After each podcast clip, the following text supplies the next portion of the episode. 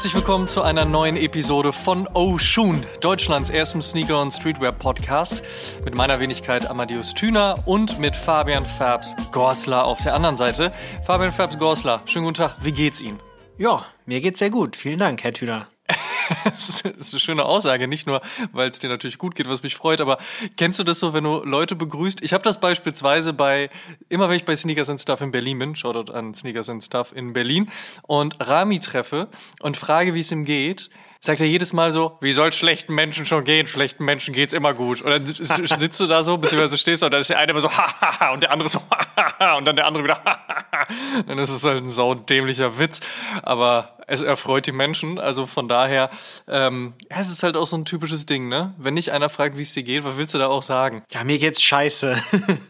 ja, aber das, das sagst du halt ja auch nicht. Ich meine, eigentlich ja, eigentlich wäre es ja ehrlich. Also ich hoffe, dir geht's nicht scheiße jetzt an der Stelle. Nee, mir geht's gut. Da, da, das ist gut, du bist auch ein ehrlicher Typ, von daher. Aber selbst wenn es so wäre, sagt man sowas oder sagt man sowas nicht?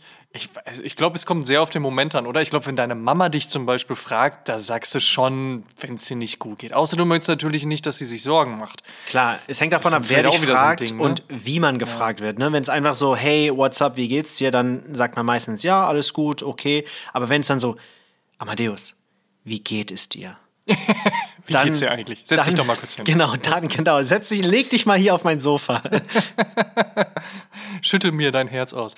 Ja, klar, das ist natürlich was anderes. So auf der Straße macht man das wahrscheinlich weniger. Yo, wie geht's dir? Oh, Bro, ist nicht so optimal gerade. Äh, ja. ja. ich äh, ruf, ruf dich die Tage an. Ja, wie viel Zeit hast du, ne? ja, ist aus. Oh, ey, aber auch ein guter Spruch immer. Äh, wie viel Zeit hast du denn eigentlich? äh, aber ich habe auch gemerkt, das passiert mir immer, wenn ich aus Amsterdam wieder zurück nach Berlin komme. Die Menschen sind es nicht gewohnt gewohnt, dass man diese Frage stellt. Das mag natürlich auch ein bisschen am, am Englischen liegen. Also immer, wenn ich in den Niederlanden bin, versuche ich, also ich versuche schon irgendwie auch Niederländisch zu sprechen, aber ich komme dann auch nicht so wirklich weit, deswegen switche ich meist auf Englisch und dann sagst du ja halt schon sehr klassisch, wenn du irgendwo hingehst, so, hey, how are you? Und dann antwortet die Person, auch wenn das so eine Floskel ist und natürlich auch irgendwie, naja, du erwartest jetzt nicht, dass die Person gegenüber dir dann jetzt großartig was erzählt. Also ja, es ist eine Floskel, aber es ist irgendwie sympathisch. Wenn du das in Deutschland machst, gucken dich die Leute ganz komisch an. So, hey, na, wie geht's? So, äh, was? Gerade so in Berlin ist so, halt's Maul. Was? Ja, lass mich was willst du von mir? Und es funktioniert wirklich nie. Ich probiere das dann immer so in den ersten ein, zwei Tagen aus. Äh, es klappt nicht. Schwieriges Thema. Kommen wir zu leichten Themen. Und zwar, what's on my feed today? Ähm, in dem Fall, what's on your feet today, Fabs? Was trägst du? Heute habe ich die Morel One TRL Hydro Mox an, weil nice. ist ein schöner Schuh, ähm, kann man mit oder ohne Socken tragen. Ja, ist halt ein bisschen anders, aber wie ihr wisst, Fabs ist halt einfach ein bisschen anders. Der hat einen anderen Geschmack. Und ja, und ich fühle mich sehr wohl in den Schuhen. Also drückt dir mal ein T-Shirt damit. Fabs, ihr kennt ihn, er ist einfach ein bisschen anders. ja, ich war letztens, okay. ich war ja. letztens unterwegs und äh, da meinte jemand, dass ich vom anderen Ufer bin. und da meine ich so, okay, I guess, äh, ja, ich bin halt ein bisschen anders, ja, aber ist ja schön. Also es war kein Coming out of the closet mäßig, R. Kelly De sozusagen. Definitiv nicht, nee. Aber, ähm, aber erinnerst du dich noch an diese South Park Folge? Äh, ich habe South Park nie geschaut. Boah, Bro, wie geht's dir eigentlich? Ich bin kein Cartoon-Mensch. Sorry. Gar, ey, das ma du machst es nicht. Du bist gar kein Cartoon-Mensch. Kannst du mir jetzt nicht erzählen, dass du nie Cartoons geguckt hast? Doch, aber jetzt nicht die, die so super hype sind. Also Simpsons habe ich nie ah, ja, weil der, geschaut. weil der Fab schon wieder so ein bisschen anders ist. Ich bin anders, ne? Ich bin einfach. Nein, also Simpsons, Family Guy, ähm, Rick and Morty und so weiter habe ich nie geschaut. Ich habe halt Damals in, gut, ich bin in Thailand aufgewachsen, da gab es halt andere, nicht andere Cartoons, aber ich habe, keine Ahnung, Powerpuff Girls, Johnny Bravo und so weiter geschaut. Also halt das, was äh, lief, aber ich habe mich nie wirklich dafür interessiert. Ich war eher so ein WWF-Typ oder Sport oder Animal Planet, Discovery Channel, solche Sachen. Gut, wenn da draußen noch jemand interessiert hat, was Fabs mit seinen sechs, sieben Jahren so in seinem Leben getan hat, dann weiß man das jetzt an dieser Stelle auch. Vielen Dank für diesen kleinen Deep Dive. Kommen wir zu dem, was ich heute am Fuß trage. Ich trage den Nike SB Dunk Low Polaroid. Ähm, es ist irgendwie komisch, ehrlicherweise. Der Polaroid ist ein ganz großartiger Schuh und als er rauskam, habe ich mich sehr über diese Collab gefreut. Sie ist ja tatsächlich eine offizielle Collab zwischen Polaroid und Nike SB. Und ähm, fand das auch cool, irgendwie mit diesen ganzen Laces, die es dabei gab. Es war ja so die meisten Laces, die es bisher bei einem Nike SB Release gab. Und man konnte ein bisschen damit rumspielen. Ich habe mich natürlich trotzdem für weiße Laces entschieden, weil ich als da sehr klassisch. Aber es wäre auch alles andere gegangen. Und es passt ja auch zum Thema. Und dann ist der Schuh irgendwie im Karton verschwunden. Und ich habe ihn letztens beim Umsortieren wieder rausgeholt und mich so ein bisschen, ja, erschrocken wäre jetzt zu viel des Guten, aber und geärgert vielleicht auch nicht so, aber ich habe mich gewundert. Ich habe mich gewundert, warum dieser großartige Schuh bisher so selten von mir getragen wurde. Und ich glaube, das liegt einfach daran, dass in diesem Zeitraum, in dem der Schuh released wurde, einfach so viel rauskam, dass man gefühlt sich nur so fünf Minuten über einen Korb gefreut hat, weil dann schon der nächste kam oder beziehungsweise der nächste Schuh, über den man sich dann ähm, gefreut oder aufgeregt hat, wenn man doch nicht bekommen hat und ne, also einfach damit beschäftigt hat. Und der ist so ein bisschen in Vergessenheit geraten. Und ähm, ich habe ja meine Schuhkartons auch so ein bisschen farblich sortiert, damit es nicht ganz wild aussieht. Das heißt auch alle SB-Dunk-Boxes stehen so übereinander, wie sie in der Release-Art auch rausgekommen sind. Also Rainbow Boxes übereinander, Purple Boxes übereinander, Black Mint Boxes und so weiter und so fort. Und das sind ja schon jetzt ein paar. Das ist so da läufst du jetzt nicht dran vorbei und weißt so, ah ja, genau, in dem ist der Polaroid drin. Also, das hat mich trotzdem krass gewundert, weil, und das merke ich heute vor allen Dingen, er gefällt mir on-feed einfach extrem gut und das ist ein sehr, sehr guter Schuh. Ja, finde ich auch. Es ist ein Top-Schuh, sehr underrated und es hat mich auch überrascht, dass der nicht sofort überall sold out war. Also ich, ich mag den auch sehr. Obwohl ich ja auch kein Fat Tongue-Fan bin, aber das ist ein sehr, sehr schöner Schuh. da hast du auf jeden Fall recht kommen wir ins Thema dieser aktuellen Episode und ähm, zu Beginn vielleicht ein bisschen Name-Dropping. Ronnie Fike, Virgil Abloh, Tinker Hatfield, Yoon Ahn, Jerry Lorenzo, Joe Freshgoods, Charlotte Lee, Chitose Abe, Salehi Bambury, Aleli May, Jacques Chassin oder Teddy Santis. Ja, das sind alles Namen, die wir schon mal gehört haben, denn sie und ihre Teams sind für das verantwortlich, was wir jeden Tag an unseren Füßen tragen.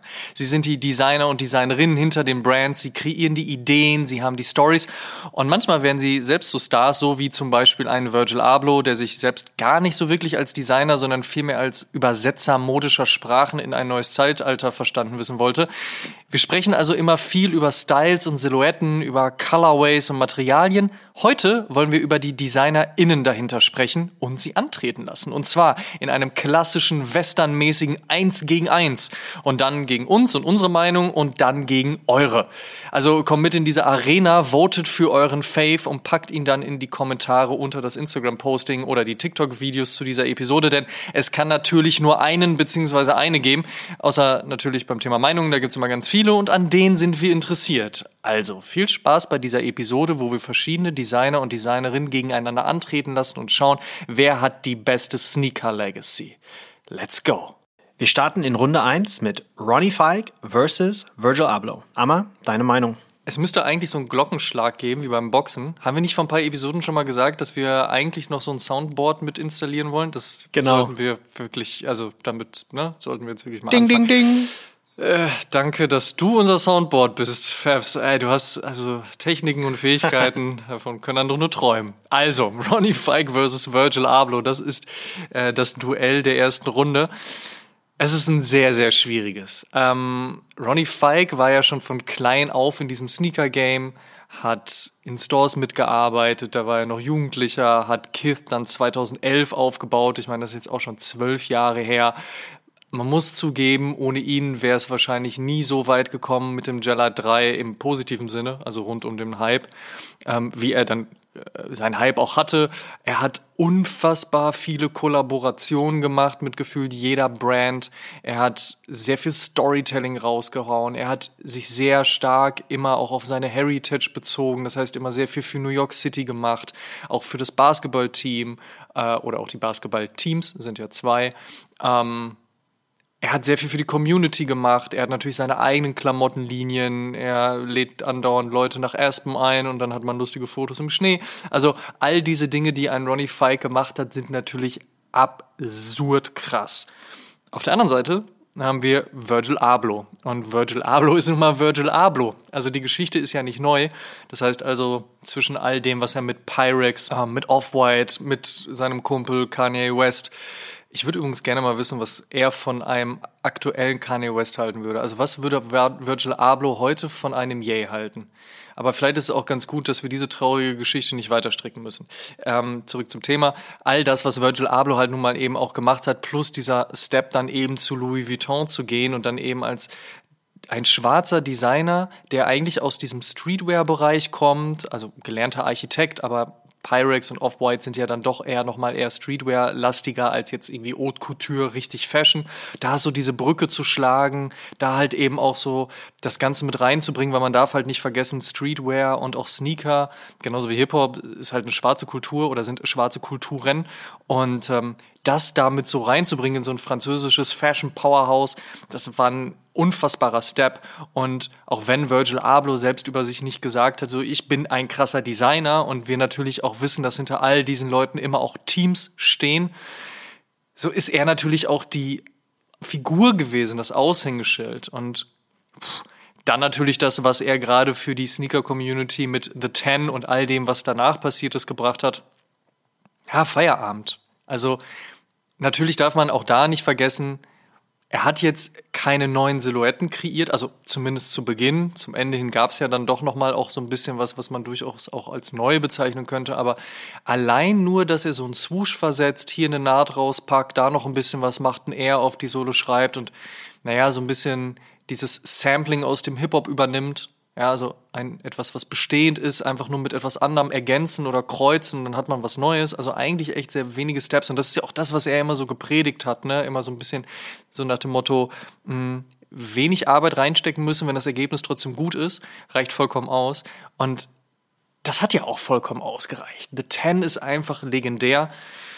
Ja, und um zur Conclusion zu kommen, wer gewinnt jetzt im Battle Ronnie Fike versus Virgil Abloh? Meiner Meinung nach ist es sehr, sehr schwierig, aber ich würde mich für Virgil Abloh entscheiden. Einfach aufgrund dieses unfassbaren Steps mit Louis Vuitton, dieser unfassbaren Kollektion rund um The Ten.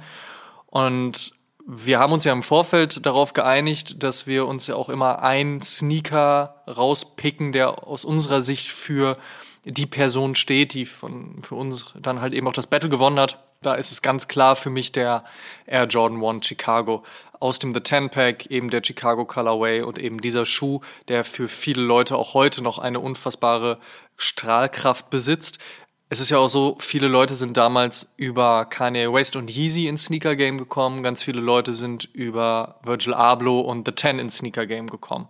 Und abseits davon ist es halt ein Chicago Colorway. Ja, Fabs, ich weiß, du magst ihn nicht. Ich mag ihn schon. Und von daher ist das mein Nummer 1 Pick. Und auch im Battle, wie gesagt, Ronnie Falke versus Virgil Abloh. Gewinnt Virgil Abloh wirklich so ganz, ganz knapp. So ganz, ganz, ganz, ganz knapp. Das ist so ein Ayrton Senna, Michael Schumacher Ding. So, so ganz knapp. Oder so ein Michael Jordan, Kobe Bryant Ding vielleicht auch. Habe ich noch mehr coole Vergleiche? Ich überlege, nein, lassen wir das. Ah ja, doch, warte. Ronaldo Messi. Also von daher, und ich sage jetzt nicht, wer wer ist, ne? aber das ist mein Pick. Wie sieht's bei dir aus, Fabs? Ja, du sagst es, es ist sehr, sehr schwierig. Beide sind Heavyweights der Industrie. Beide haben Unfassbares gemacht, geleistet, rausgebracht.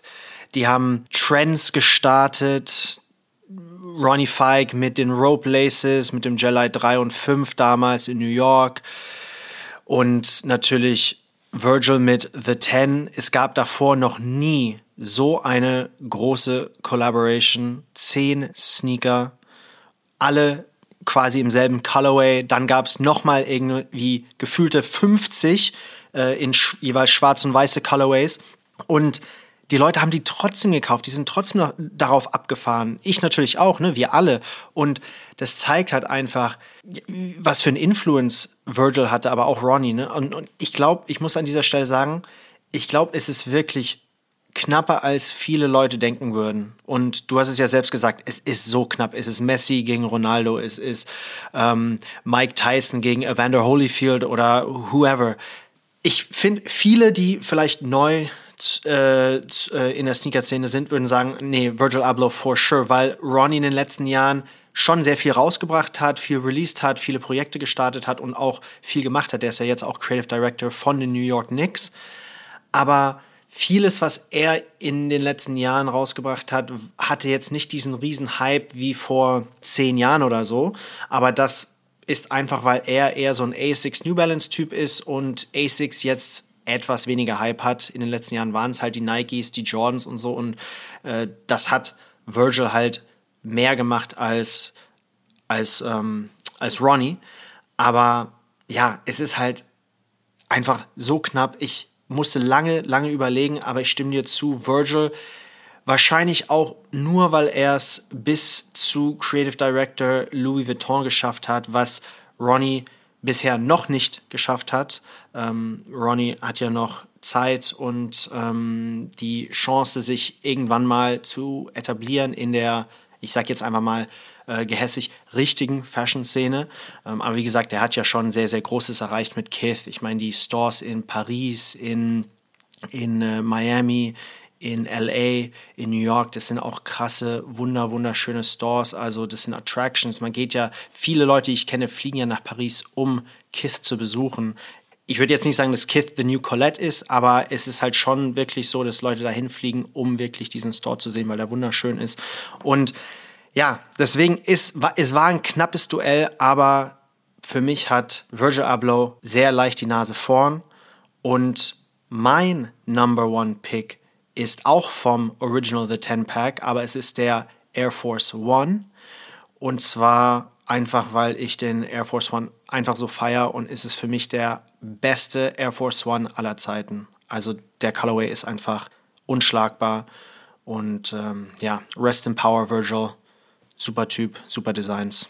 Ja, das war schon mal ein hartes erstes Battle. Wir sind auf jeden Fall gespannt, wie eure Wahl ausfällt. Wie gesagt, schreibt's in die Kommentare unter dem Instagram-Posting, unter den TikTok-Videos. Wir freuen uns auf jeden Fall auf den Austausch und vergesst nicht auf jeden Fall euren Fave-Sneaker ähm, vom jeweiligen Designer oder der Designerin noch mit dazu zu schreiben. Auch da gibt's natürlich unfassbar viel. Also man muss sagen, als wir diese Idee zu dieser Episode hatten, danach haben die Köpfe erstmal ein paar Tage und Wochen geraucht, weil man wirklich durch alle möglichen Listen durchgegangen ist, damit man auch ja nichts vergisst und wir haben hundertprozentig irgendwas vergessen. Weil gerade wenn man über jemanden wie Ronnie Fike spricht und über seine Legacy, da passiert ja, also passiert ja immer noch viel, aber da ist extrem viel gewesen. Und das ist auch ganz schön, da vielleicht nochmal so ein Punkt, also es ändert nichts an meiner Meinung oder an meinem Ergebnis, aber Ronnie Fike hat natürlich auch mit vielen unterschiedlichen Brands auch dann dahingehend gearbeitet und auch immer mal wieder hier ein bisschen was gemacht. Und dann gab es noch da was. Und was ich immer schön fand war dieses projektbasierte Arbeiten, dieses ich nehme jetzt diese Brand und diese Silhouette und das ist die Idee dahinter und das sind die Colorways und vielleicht gibt es nochmal irgendwie eine Querverbindung zu dem, was ich damals schon gemacht habe, ne? zum Beispiel bei den New Balance, wo er dann wieder alte Colorways auf neue Silhouetten gelegt hat oder vielleicht gibt es da noch eine Querverlinkung, vielleicht kann ich da noch was machen und dann baue ich noch einen Basketballcourt und dann mache ich noch dies und jenes so und dann ist das für sich abgeschlossen und man hat immer so das Gefühl, dass er sich dann so denkt, so, das ist jetzt so für mich, wie es ist, perfekt. Und jetzt gebe ich das raus. Und ich hoffe, die Leute freuen sich und machen was Eigenes daraus und haben Spaß daran. Aber weißt du, so diese, dieses abgeschlossene Projektding in, im Wissen, dass es gut gewesen ist, das finde ich immer schön und ich habe das Gefühl, das ist bei, bei Ronnie Fike so. Vielleicht stelle ich mir das aber auch zu romantisiert vor. Vielleicht sitzt er gar nicht an seinem riesigen Schreibtisch mit so einem Zeichenbrett, sondern macht es so ein bisschen wie Virgil Abloh, einfach mit einem Telefon, während er unterwegs ist, durch die Welt jettet und äh, einfach irgendwie was in seine WhatsApp-Nachrichten ballert und dann hier noch eine Notiz und da und so. Und da muss ich sagen, das fand ich halt auch immer sehr beeindruckend bei Virgil Abloh. Ich meine, ich bin ja nun mal auch äh, Mitte der 80er Jahre zur Welt gekommen. Das heißt, ich kenne schon auch noch die Zeit, wo es klassische Büros gab und wo nicht irgendwie alles von unterwegs zu regeln war. Und ich habe das bei meinem Vater, in dem Fall auch Rest in Peace, ja auch erlebt, wie er auch in seinem Büro saß und alles in seinem Büro passierte. Äh, er hatte zwar damals auch ein wunderschönes Auto mit einem äh, Telefon in, mittendrin. Das war auch äh, sehr witzig, so diese klassischen Autotelefone. Das war geil. Aber trotzdem, mhm. du musstest ja im, äh, Büro sein, um dort zu arbeiten. So und ein Virgil Abloh hat es dann noch mal stärker auch gezeigt, dass das vielleicht gar nicht so notwendig ist und man das einfach von unterwegs aus machen kann. Und ich fand das sehr inspirierend ehrlicherweise und ähm, ähm, habe das für mich dann auch mal so ein bisschen adaptiert und umgebaut. Das klingt so, als ob sich da so ein, ich meine, er hat das Rad ja nicht neu erfunden oder mir nicht irgendwie so die Welt eröffnet in dem Moment, aber ich dachte dann schon so, krass, wenn man sich überlegt, was ein Virgil Abloh alles auf die Beine stellt und dieses Workaholic-Ding, da muss man natürlich auch immer ein bisschen vorsichtig sein. So, ich finde es immer ein bisschen schwierig, wenn man das zu sehr zelebriert, weil ne, Arbeit ist auch anstrengend, man braucht auch seine Pause, man darf nicht auf Schlaf verzichten und Leute, die immer sagen, so, oh, ich brauche nur zwei Stunden Schlaf und dann baller ich wieder durch und ich muss Unternehmen aufbauen und sonst irgendwas. Ja, äh, viel Spaß bei euren TikTok-Coaching-Videos, aber ansonsten so vielleicht mal in der Real Life ankommen und mal erkennen, dass Schlaf durchaus auch was Wichtiges ist, nicht nur um sich auszuruhen, sondern auch für die eigene Inspiration und so weiter und so fort. Aber trotzdem, so ein Virgil Abloh hat durchaus auch gezeigt, so hey, ich brauche eigentlich nur ein Telefon und kann von überall aus unterwegs auch meinen Scheiß machen. Und eine letzte Sache auch noch, dieses Momentum, das er sich immer genommen hat, den Leuten auch immer Props zu geben, nette Nachrichten durchzusticken, egal wie busy er zumindest nach außen hin schien, er hätte immer so diese Sekunde Zeit, um Leuten halt eine nette Nachricht zu schreiben, irgendwie Props zu geben. Und das ist etwas, was ich großartig finde und sehr respektiere. So, das zum Thema Runde 1. Läuten wir die Runde 2 ein. Fabs, du brauchst keinen Sound mal, alles gut, die Menschen da draußen können sich das vorstellen. Wir kommen zum Kampf zwischen Jerry Lorenzo und Salehi Bambury. Auch wieder sehr schwierig. Also wir gehen von Heavyweights zu Middle Heavyweights und hm, für mich hat ein Salehi wie Ronnie gegen Virgil mehr mit mehr Brands gemacht als ein Jerry Lorenzo. Also ein Salehi Bembry hat mehr erfolgreiche Releases mit verschiedenen Brands. Wir reden von Anta, Crocs, Clarks, natürlich mit New Balance. Und Lorenzo hat und das meine ich jetzt nicht böse, hat nur Nike und sein eigenes Label und natürlich auch Vans. Aber für mich war Jerrys Adidas Announcement bisher ein Flop. Ich weiß, da kommt vielleicht noch mehr und es bleibt auch spannend, aber ich habe mir jetzt in den letzten Jahren etwas mehr von Jerry erwartet. Der Abgang von Nike hat sich nicht so angefühlt, als ob er, nicht dass er nicht gehen wollte, aber es hat sich nicht so angefühlt wie Kanye, als er von Nike zu Adidas gegangen ist. Es war eher so, hm, okay, ja, dann Stimmt, tausche ich halt einfach ja. Seiten. Und Schon ein anderer Vibe auf jeden Fall, ne? Genau. Und da, dazu muss ich sagen, ich finde seine Nike-Sneaker richtig unbequem. Also zumindest diesen einen, Air Fear of God One. Den finde ich sehr, sehr unbequem. Sieht interessant aus, aber auch etwas zu sehr nach Nike Moonboot, meiner Meinung nach. Und sein eigenes Label ist mir zu teuer. Und da finde ich, wenn sich der normale Sneakerhead diese Schuhe nicht leisten kann, dann ist diese Person, die, sind diese Ideen, sind diese Schuhe zu unerreichbar. Und ich weiß, dass es wichtig ist, vor allem in der Sneaker-Szene, etwas Unerreichbares zu haben, zu besitzen. Es geht ja darum, die Schuhe zu haben, die vielleicht nicht alle haben können. Aber Fear of God ist mir einfach da eine Nummer zu teuer. Und deswegen muss ich sagen, dass Salehi Bembry mehr für alle gemacht hat. Und mein Lieblings-Salehi Bembry Sneaker, obwohl es ja nicht wirklich ein Sneaker ist, ist der Crocs Clog Pollex. Oh, okay. Und zwar. Die Begründung hätte ich jetzt gerne. Genau, nicht weil ich den selbst tragen würde, sondern, weil ich trage ja mein Hydro Mock von Morel und die sehen fast genauso aus. Aber für mich hat Salehi Bembry es geschafft, Crocs wirklich cool zu machen. Ich weiß, die hatten auch vor Bambury. Doch, doch, doch. Die hatten vor Bambury. Nee, ich äh, möchte nur, ich möchte nur in Frage stellen, ob Crocs wirklich cool sind, aber ich verstehe natürlich sehr subjektiver Geschmack und na klar haben die im letzten Jahr gerade im Sommer ordentlich Welle gemacht. Das ist mir schon bewusst. Aber sind Crocs wirklich cool? Schreibt's in die Kommentare. aber mach bitte, mach bitte weiter mit deiner Ausführung. Die hatten ja vor Salehi viele Collabs mit Ass Pizza, mit The Weeknd. Ich glaube, die hatten auch eine Collaboration mit Drew von Justin Bieber. Und da haben sich auch einige sehr gut verkauft, weil sie streng limitiert waren. Aber Salehi war der Erste, der seinen eigenen Schuh oder seinen eigenen Croc Clog gemacht hat und der ist einfach abgegangen. Also man hat es beim Resale Value gesehen, der hat ja, oder die beide, Crocs und Soleil, haben ja beide zusammen mehrere Colorways gedroppt. Ich glaube, wir sind jetzt schon bei mittlerweile sieben oder acht Colorways und die sind immer wieder ausverkauft. Das für mich zeigt, dass Salehi, wenn sein Name hinterm Projekt steht, das heißt wirklich was. Das gibt dem Ganzen so ein, so ein Gewicht, so ein, so ein wirklich so ein Heavyweight-Feeling. Und ja, deswegen ist für mich in dieser Runde der Gewinner Salehi Bambury. Okay.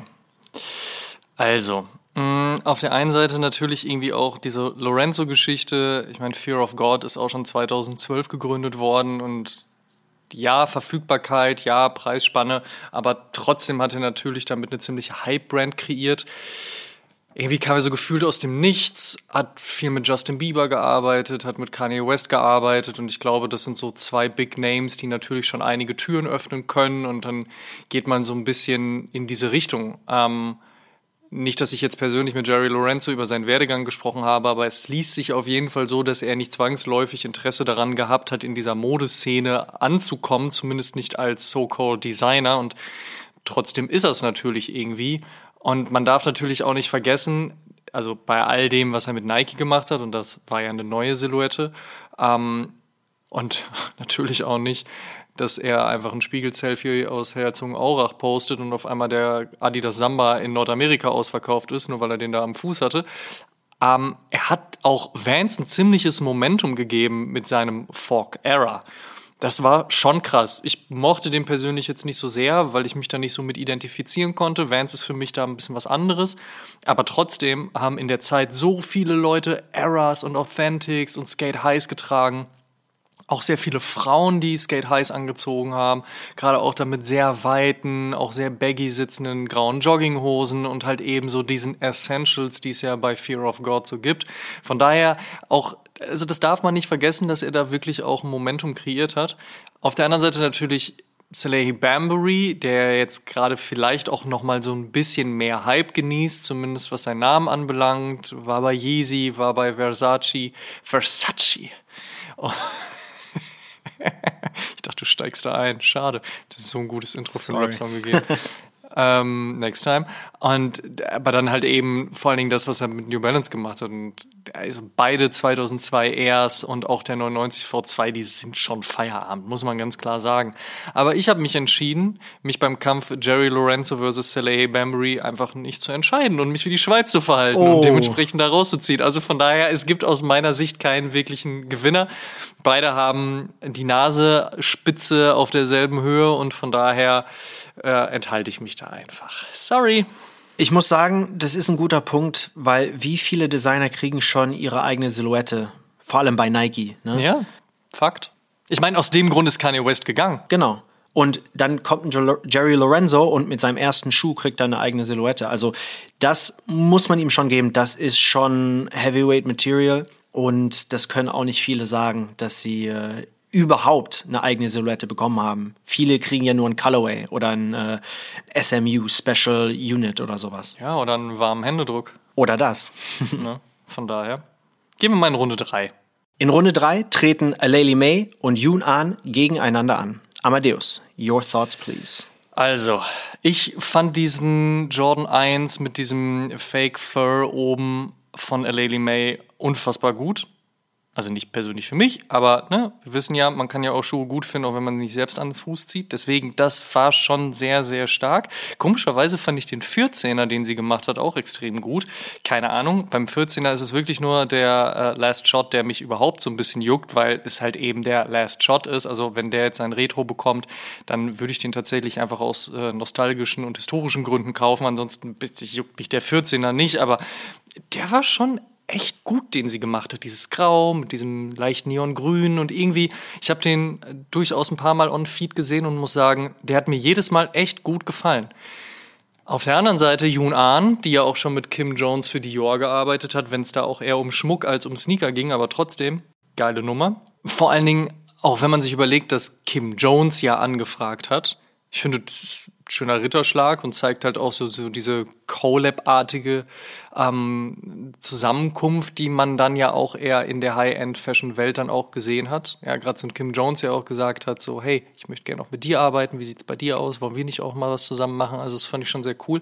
Und mir gefällt auch so dieser Tokyo-New York-Vibe, den sie so da zusammenbringt. Und deswegen muss ich sagen, dieser Air Adjust Force, den sie ja zurückgebracht hat und dann ein bisschen verändert hat auch, wahnsinnig gut, wirklich richtig, richtig gut.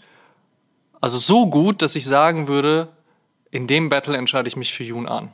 Und das wegen des Nike Air Adjust Force und dann in diesem Oreo, also Black and White, manche mögen Panda sagen, Colorway. Wirklich gut. Ich stand auch davor, habe wirklich überlegt, ob ich ihn für mich selbst kaufe, aber ich glaube, an mir gefällt er mir nicht so gut. Aber generell dieser Schuh und auch bei vielen anderen, wo ich es gesehen habe, egal ob männlich, weiblich, wahnsinnig gut on feet. Deswegen Jun an. Wie ist bei dir? Wer gewinnt? Bei mir gewinnt Laylie May, auch wenn sie Ah, vielleicht ha. ja, auch wenn sie vielleicht nicht das vielfältigste Portfolio hat, was es Silhouetten angeht. Sie ist halt ein Jordan Girl, Definitiv. aber ich finde, das, was sie gemacht hat, ist einfach top. Du sagst es mit diesem Fur Air Jordan 1. Also ich fand es cool, würde ihn wie gesagt selbst nicht tragen, aber ich finde es auch nice, dass man da das Fell abmachen kann und den einfach so tragen kann. Sie hat ja nicht nur einen Jordan 1er gemacht, sondern gleich drei. Sie hatte diesen silber-schwarzen, der richtig, richtig nice ist. Dann hatte sie diesen blau-grünen mit diesem Chenille Swoosh, der so ein bisschen an Varsity Jackets erinnert. Der war auch mega nice, aber ich glaube, das war ein Air Jordan High Comfort, also Ja, genau. Kampf. kein OG, aber trotzdem schöner Schuh, meiner Meinung nach. Colorway war okay. Dann hatte sie diesen pinken Sechser, auch nicht so mein Ding. Ich bin auch kein Air Jordan 6er Fan. Ah, den Aber fand was ich ich- aber wiederum ganz gut, ehrlicherweise. Ja, war, war okay. Vor allem, wenn man sich das nicht so anguckt, Ding. so Macklemore durfte ja auch nur so einfarbige Schuhe machen, wobei der durfte grün machen, was ja Michael Jordan gar nicht mag, von daher. Aber Macklemore hatte zwei, glaube ich, einen grünen und so einen orangenen oder sowas, so ein Salmon, Salmon Colorway. ja, ja, genau, Lachs. Ja, genau. Lachs Das ist die genau. beste Farbe, die man so wählen kann. Ich weiß noch, als 2014 Lachs sehr angesagte Farbgebung für T-Shirts und Pullover waren. Wilde Zeit auf jeden Fall. So wie, so wie grün jetzt. Ungefähr so. Wobei ja jetzt immer noch alles sehr Earth Tone-mäßig ist, ne? Wenn du überlegst, also wie lange sich jetzt schon Grau, Beige, Creme, Braun, dunkles Grün und so weiter halten und auch so Navy, also eigentlich eher sehr gedeckte Farben, ist das schon ganz spannend. Und auch Ja. wenn man sich jetzt so vor ein paar Wochen die Fashion Weeks angeschaut hat, also klar gibt's immer so ein paar Leute, die aus der Reihe tanzen und ganz verrückt aussehen, weil es natürlich auch Fashion Week und Fashion darf natürlich auch eben alles, aber es war schon sehr viel, ich würde in Anführungsstrichen mal sagen, Normales dabei. Hier mal ein Hoodie, Ja. da eine gute Jacke drüber, da alles sehr gedeckt, viel schwarz und so. Das war schon interessant zu sehen. True. Was mich aber bei Alayli May wirklich überzeugt hat, war dieser 14er. Weil wer mich kennt, weiß, ich bin sowieso nicht der größte Jordan-Fan. Ich mag wirklich eher die 1er, 3er, 4er, vielleicht noch den 11er. Der Rest ist mir einigermaßen egal. Der 14er, das, ich finde, das ist kein schöner Schuh, das ist ein cooler Performance-Schuh und war es damals bestimmt auch. Aber den kann ich mir mit Jeans oder mit Hosen gar nicht vorstellen. Aber was sie mit dem gemacht hat, das war so ein schöner Schuh. Dieses Grün, Gold, Beige, Schwarz. Also Ja, stimmt. richtig cool. Und der Release hat mich überzeugt, weil sie hat halt meiner Meinung nach einen hässlichen Schuh wunderschön gemacht. Und damit will ich jetzt nicht sagen, da, damit will ich nicht sagen, dass Yoon keine coolen Sneaker designt hat. Sie hat ein paar sehr coole Dunk Highs, auch ein paar coole Air Force One Lows, den Adjust Air Force, den du, äh, worüber du gerade gesprochen hast. Aber für mich war es halt einfach dieser, dieser 14er, der war so unerwartet gut. I had to give it to a lady. Ey, echt, aber vielleicht ist es genau der Punkt auch, so dieses unerwartet gut, ne? dass man nicht damit gerechnet hat, dass ein 14er so gut aussehen kann. Ja. Also vielleicht war es auch genau der Moment, der das dann gekriegt hat, äh, wo du gerade auch noch ähm, die Dunk Highs angesprochen hast von Yun Ahn, also die Ambush Dunk Highs, die fühle ich irgendwie nicht. Nee? Das ist mir, das ist mir zu Plastik. Also nicht, dass der? Schuh aus Plastik ist, aber ja, der ist auch aus Plastik, das ist schon klar. Aber ich meine wirklich so von der Darstellung ist mir zu Plastik und ich mag diesen überstehenden spitzen Swoosh daraus nicht so ganz. Ich finde das auch gefährlich, da verletzt man sich bestimmt. Von daher, das ist irgendwie nicht so meins. Aber okay, ist ja in Ordnung, weil am Ende des Tages so, du hast dich für Lele May entschieden, ich habe mich für Yoon Ahn entschieden. Die haben aber beides, äh, beide unfassbar gute Dinge auf die Beine gestellt und tun es ja auch weiterhin. Von daher ist das, glaube ich, ein ganz fairer Pick. Ja, beides Top-Designerin, aber für mich hatte Laylie May einfach die Nase etwas weiter vorn. An dieser Stelle, mein Top-Pick ist der Unreleased Veterans Day Air Jordan 4. Ich finde den einfach so, so gut mit dieser, mit diesem Camouflage-Upper. Und der passt jetzt perfekt auch zu meiner neuen Palace-Jacke. Ähm, ja, ich, ich hoffe einfach, Aber dass hätte der ich nicht rauskommt. gedacht, dass du so auf Camouflage stehst. Ah, Ich eigentlich auch nicht, aber ja, ich finde es einfach nice. Sieht cool aus und äh, ich, wie gesagt, ich mag den Vierer und der Colorway ist eigentlich ganz nice. Das ist auch ein dezenter Camouflage. So dezent wie Camouflage dann sein kann. Ja. So, wir kommen jetzt in Runde 4 und wir haben für euch Joe Freshgoods versus Teddy Santis. Ja, das ist auch wieder so ein Heavyweight-Ding, wie eigentlich alle Paarungen, die wir äh, zusammengebracht haben, weil es soll ja auch natürlich nicht langweilig oder einfach werden. In dem Fall ist es so, dass JFG sicherlich so die Stories hat und natürlich New Balance auch ordentlich Farbe mitgebracht hat, als da vieles noch sehr, sehr grau war. Auf der anderen Seite Teddy Santis, Emelion Dor, den 550 zurückbringen, dann als Creative Director zu New Balance gehen. Also auch das schon echt schwierig, weil ich glaube, das weiß man mittlerweile von mir, dass ich ganz, ganz großer Fan von Stories bin und die hat Joe Freshgoods nun mal eben auch als, als Black Artist, als Black Designer, dann auch mit Chicago, eine Stadt, die anscheinend sehr, sehr viele Geschichten zutage fördert. Und ähm, auch nicht nur das, was er mit New Balance gemacht hat, sondern auch mit Vans unter anderem. Das sind ja alles so Geschichten, die sind einfach komplett durchdacht. Da stimmt das Storytelling, da stimmen die Assets, die Visualität. Das ist so ähnlich auch wie bei James Whitner und äh, Armand Manier oder Social Status. Das ist einfach durchdacht, das finde ich geil. Bei Teddy Santis ist es so ein bisschen dieses, hm, wie soll ich sagen, dieses Undercover-Hype, das schließt sich ja eigentlich voll aus, aber es ist so unaufgeregt und dadurch hat es einen Hype generiert. Und ich habe auch immer noch, Stand jetzt 2023, das Gefühl, dass es eigentlich fuck egal ist, was Emilion Dor macht. Es wird funktionieren. Und auch Teddy Santis hat bewiesen, dass er in seiner neuen Rolle als Creative Director bei New Balance schon auch ein bisschen diesen Emelion Dor Vibe mitbringt. Ich meine, dafür hat man ihn höchstwahrscheinlich ja auch geholt. Und er natürlich irgendwie auch daraus dann eigentlich General Releases gefertigt hat, die dann aber trotzdem ausverkauft waren oder auch trotzdem ausverkauft werden, was ja jetzt auch nicht das Normalste der Welt ist für General Releases, vor allen Dingen nicht, wenn der Preis eines Schuhs dann doch mal locker bei 250 Euro liegt und da sehr, sehr viel rauskommt. Aber es ist halt immer so dieses, es ist so ein bisschen unter der Hand. Weißt du, was ich meine? Ja. Und trotzdem würde ich mich am Ende des Tages für, ja, ich würde mich für Teddy Sanders entscheiden. Und mein Pick ist da der 550 Natural Green. Einfach auch, weil diese Geschichte rund um den 550 einfach extrem gut ist. Teddy Santis, der sagt, oh, ich darf was mit New Balance machen, ich kram mal ein bisschen im Archiv. Was hat's denn da gegeben? Ich mag ja Basketball. Oh, da gab's mal eine Basketball-Silhouette, die gab's in den 80ern nur ganz kurz. Was ist denn, wenn wir die wieder zurückholen? Und dann macht er halt diesen 550 und es war wirklich für knapp ein Jahr der größte Konkurrent zu all dem, was alle anderen Brands im Bereich Cord-Silhouetten gemacht hat und äh, gemacht haben. Und da haben wir ja ganz klar einen Air Force One und einen Dunk. Und äh, jeder hat über den 550 gesprochen, jeder wollte einen haben. Dann hat New Balance vielleicht ein bisschen übertrieben, aber auch das ist ja immer sehr fingerspitzengefühlig, wie weit man gehen kann, bis es zu viel wird oder ob man doch noch mehr machen sollte, damit jeder mal einen kriegt. Ne? Aber nichtsdestotrotz 550 Natural Green, mein Number One Pick. Und obwohl auch hier dieses Rennen wieder sehr, sehr knapp war, für mich Teddy Santis der Gewinner. Du sagst es, ich finde, dieser Kampf wird jedes Mal in die zwölfte Runde gehen. So knapp ist es. Und du hast es auch bereits gesagt mit dem Storytelling, Joe Fresh Goods, da einfach top, genauso wie James Whitner und sein Team bei Social Status und Ama Manier. ALD und Teddy haben richtig gute Designs, aber da fehlt mir schon so ein bisschen das authentische Storytelling.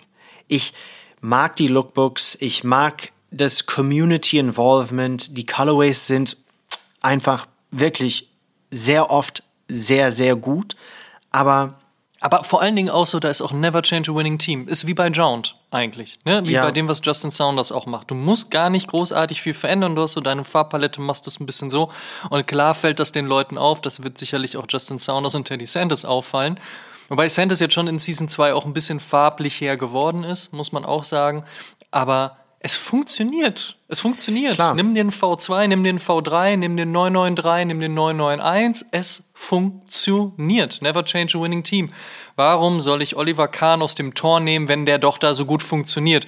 Warum zur Hölle komme ich auf Oliver Kahn? Jens Lehmann. Ist ja auch egal. Aber Wenn man Jens Lehmann auf der Bank hat, da kann man den Olli auch rausnehmen. Ey, ich war so sauer, als Jens Lehmann von Dortmund weggegangen ist damals. Ich war, ach, ich war richtig wütend. Ich glaube, ich habe Bravo Sport Poster von der Wand gerissen. Oh nein. Spaß ähm, aber äh, wie gesagt, never change a winning team. So, deswegen, das finde ich, das funktioniert so krass bei Teddy Santis. Aber klar, du hast schon recht. Joe Freshgoods hat dann schon irgendwie so gefühlt, er, weiß ich nicht, ein Tagebuch von 600 Seiten und auf jeder Seite steht irgendeine Story, aus der der halt ein Design macht. So, das ist halt krass. Der packt so viele Stories aus, das ist sehr beeindruckend. Ja, ich glaube, beide geben sich viel Mühe. Da steckt auch sehr viel Detail dahinter. Du hast auf der einen Seite Joe Freshgoods, der in Anführungszeichen nur ein Partner oder Collaborator ist. Dann hast du Teddy auf der anderen Seite, ist Collaborator, aber auch Creative Director von New Balance Made in USA. Auf der Seite von Teddy sind es richtig gute Produkte, sind sehr, sehr schöne Kampagnen, super kuratiert. Aber wie gesagt, ich komme aus dem redaktionellen Bereich Erst bei One Football, dann bei High Snobiety. Ich erzähle gerne Geschichten. Heutzutage sind es eher gute Nachtgeschichten für einen Lenny.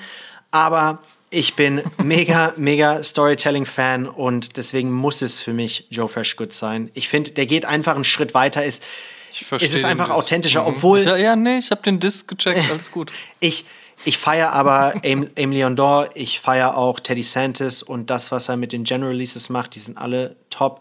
Aber ja, für mich ist auch der beste Joe Fresh Good Shoe der beste New Balance überhaupt und zwar der 992 aus 2020 zu Valentine's Day kam der raus, der rot, ja. mhm. rosa, braune, einfach ein wunder wunderschöner Schuh, einfach zu teuer jetzt auf dem Zweitmarkt, aber wenn ich das Geld hätte, würde ich mir den auf jeden Fall holen. Wir waren uns bisher nur einmal einig, und gehen jetzt in die fünfte und letzte Runde. Und ich bin gespannt, ob wir da vielleicht auf zwei von fünf gehen oder ob wir bei eins von fünf bleiben und uns die ganze Zeit uneinig sind, was aber auch voll okay ist, weil wie wir ja schon gemerkt haben, es ist echt alles super knapp und wir haben ganz viel Liebe für den einen wie für den anderen, beziehungsweise für die eine wie für die andere. Zur letzten Runde haben wir uns ein bisschen weiter rausbewegt und nicht den klassischen Designer bzw. die klassische Designerin gewählt, sondern eher die Leute, die auch für ein gesamtes Team im Vordergrund stehen. Und natürlich müssen wir an dieser Stelle halt eben auch über den Musikbereich sprechen. Und da haben wir für die Runde 5 Travis Scott versus Tyler, the Creator. Also, ich packe jetzt einfach mal Hot Take Farbs raus und sag's mal so. Der eine hat seinen eigenen Schuh bekommen, der andere hat ein Reverse Swoosh. Also, nein, das ist vielleicht ein bisschen gemein. Aber wenn man. Ey, aber ganz ehrlich, wenn man diesen Podcast bzw. deine Take schon länger hört, dann weiß man auch, wie wenig Liebe du für diesen Reverse Swoosh genau. hast, wenn er von, von Travis Scott kommt. Wenn er wiederum von Slam Jam kommt, ist was anderes, aber wenn er von Travis Scott kommt, dann kannst du damit nicht viel anfangen. Bedeutet es, du entscheidest dich für Tyler the Creator? Ja, ich würde sagen, wenn man, wow. wenn man nach Hype und Größe okay. geht, dann ist es natürlich Travis. Der hat die letzten Jahre immer die größten Releases gehabt. Der hat unter anderem oder mit anderen auch, aber er war ein großer Teil davon, den Dunk-Hype zurückgebracht. Aber für mich hat Tyler einfach eine bessere Legacy kreiert. Und ich würde auch sagen, wenn er wollte, dann hätte er auch einen Jordan 1er bekommen. Aber er ist seinen eigenen Weg gegangen und das respektiere ich sehr. Er hat mit Vans sehr viel gemacht, mit seinem Golfwang-Label. Er hat mit Converse sehr viel aufgebaut. Und bei Tyler sind es halt immer klassische Silhouetten. Und natürlich ist ein Jordan 1er oder ein 4er oder ein 6er ist auch ein Klassiker. Aber bei Tyler sind es Silhouetten, die kann jeder tragen. Die kann man auch immer tragen. Das sind jetzt nicht so Hype-Dinger. Und ich muss auch sagen, für mich ist Tyler der Rapper mit dem besten Style, hands down. Also der, der gewinnt jeden Fit Battle und das Fakt. muss ich auch so ein bisschen berücksichtigen. Travis hat auch sehr guten Style, aber bei Tyler kommt es halt einfach erwachsener und einfacher rüber, also nicht so geforst. Und das sieht man auch bei seinen Schuhen und bei seinen Designs und Colorways. Und ja, deswegen ist für mich Tyler, the Creator, der mit dem größeren Legacy als Travis Scott. Für dich, welcher Schuh sticht da am meisten hervor? Ah, es gibt sehr viele, aber ich fand den Golfwang Van Syndicate Old School Pro S von 2014 richtig schön. Mhm. Ich fand einfach die Upper mit der Contrast-Sohle richtig nice und der Oldschool geht immer. Das ist halt ein Schuh, den kannst du wirklich zu allem tragen. Und. Teile Schuhe sind halt auch, die können Beater sein und das finde ich halt so cool. Also bei mir wäre es der Converse One Star OX Golf La Fleur Vanilla geworden oh. von 2017.